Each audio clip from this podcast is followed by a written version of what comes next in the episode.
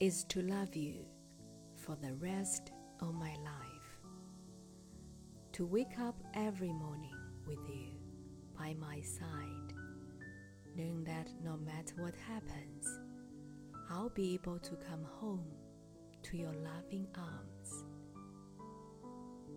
All I want is to share everything with you, to talk to you about your ideas or dreams, the little everyday things that make us laugh, and the not so little things that we can't help worrying about. All I want is to give you my love as a place you can always come to for acceptance or the simple comfort that silence brings. When things left unspoken can still be understood.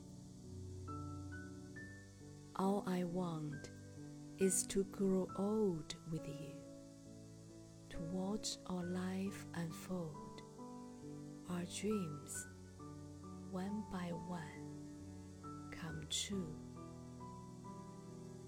All I want is to love you forever.